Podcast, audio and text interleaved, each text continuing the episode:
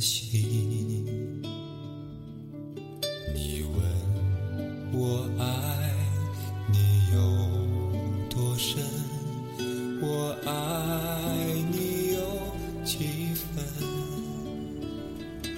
我的情不移，我的爱不变，月亮代表我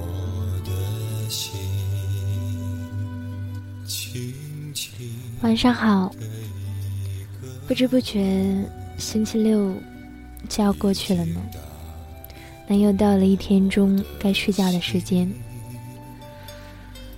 可是 T Y 刚刚睡醒，可能是昨晚熬夜的缘故，醒了才想起有午饭和晚饭还没有吃。那本来打打算继续睡的，不过想起来还有一段文章没有给大家分享，于是又爬起来给大家录节目。看吧，强迫症患者真是让人头疼。你们不要像我一样。那这期依旧是来给大家分享程玉海先生写的关于电影《黄金时代》的文章，来自《华语电影市场杂志》。一切到最后都会值得的。第三期。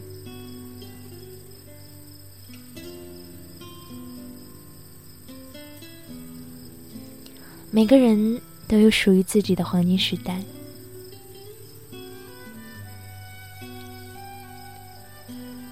在自己身上克服整个世界。文学回忆录一度是黄金时代剧组主创们的枕边书。我最喜欢是书中来自尼采的这句话：“真能做到不为世事左右，不为潮流魅惑，平心静气追寻所愿。”就够了。最后那结果的华彩篇章是奖励，并非目的。回过头看跟随黄金时代这三年多，再看这个项目，一定程度上沿袭了这句话。早在项目之初，制片人谭红先生选择投资黄金时代，本就是个逆流而上的举措。毕竟，这样一部投资几亿的项目，有着太多的不够商业，比如萧红被值甚少，比如许鞍华电影票房内地最高不过《桃姐》。至于汤唯主演的《北京遇上西雅图》，李强编剧的《致我们终将逝去的青春》票房火爆，那都是之后的事儿了。我以为。这份选择来自对好项目、好电影的信心，而好电影的稀缺性才是最大的商业价值。有时候，电影奇迹就是由一些看似偶然的任性成就，这任性基于好电影在观众市场的稀缺性而来。而五个月的拍摄中。剧组一派和睦，各个部分团结一心努力，几乎到了不计较的岗位、不计报酬的地步。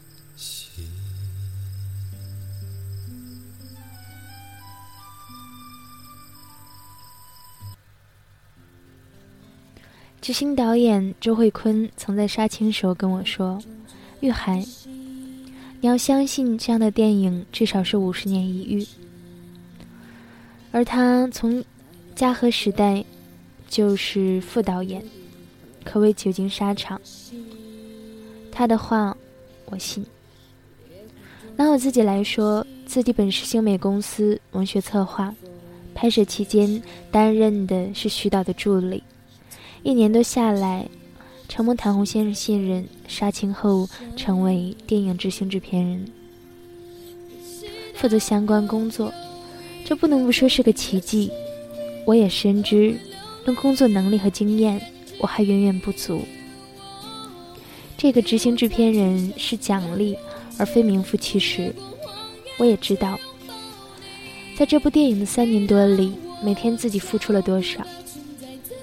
朋友笑说我傻，个人认为，既然选择做了电影，就没有什么岗位内、岗位外，什么休息、薪水合适，一切能让电影更好，力所能及，只是尽量多做。别人说什么是别人的事儿，我才不管，也没有时间管。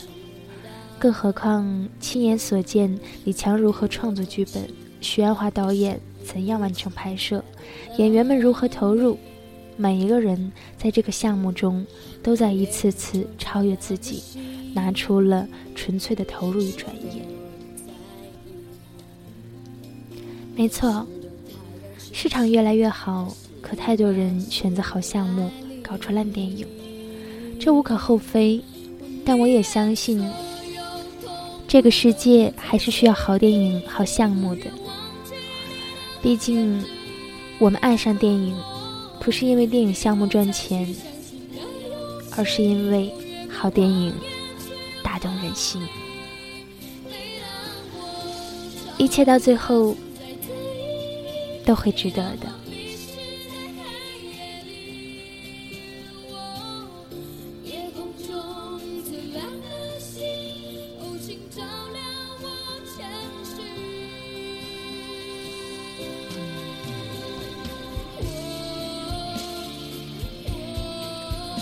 电影《黄金时代》讲述了上世纪二十至四十年代的中国，那是一个名气十足、海阔天空的时代。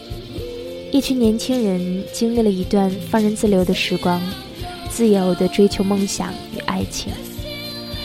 有人在流离中刻苦求爱，有人在抗争中期盼国家未来。萧红，一个特立独行的女子，一路流亡。从北方到南方，从哈尔滨到香港，一边躲避战乱，一边经历着令人唏嘘又痛彻心扉的爱情与人生。对生的坚强，对死的挣扎，在他笔下穿透纸背。他的人生亦是如此。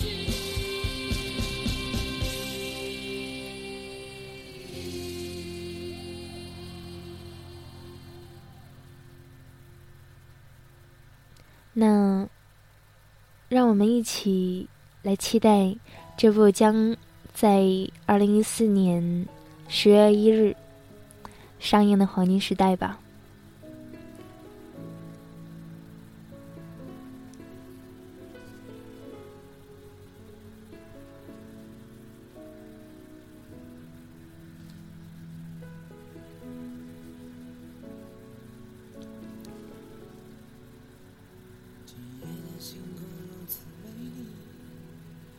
许是因为你在我身边，所有美好记忆浮现在我的眼前，我依然对你那么依恋，好想把你拥在怀里。嗯，感谢每天在手机前听 TY 节目的朋友们，这里依然是来自调频 FM 四二九三六讲情话的不可能小姐。我是 T Y，私信我你想说的话，或是点一首歌，T Y 会帮你转达。可以给你的男神女神、你的前任，或是正在赌气的朋友，又或者是爸爸妈妈。那如果你们喜欢我的节目，可以通过励志电台的客户端来收听，同时也可以关注我的微信公众号和新浪微博，跟我进行互动。联系方式都在电台首页。时间不早了，听完这首歌。让我们早点睡，晚安。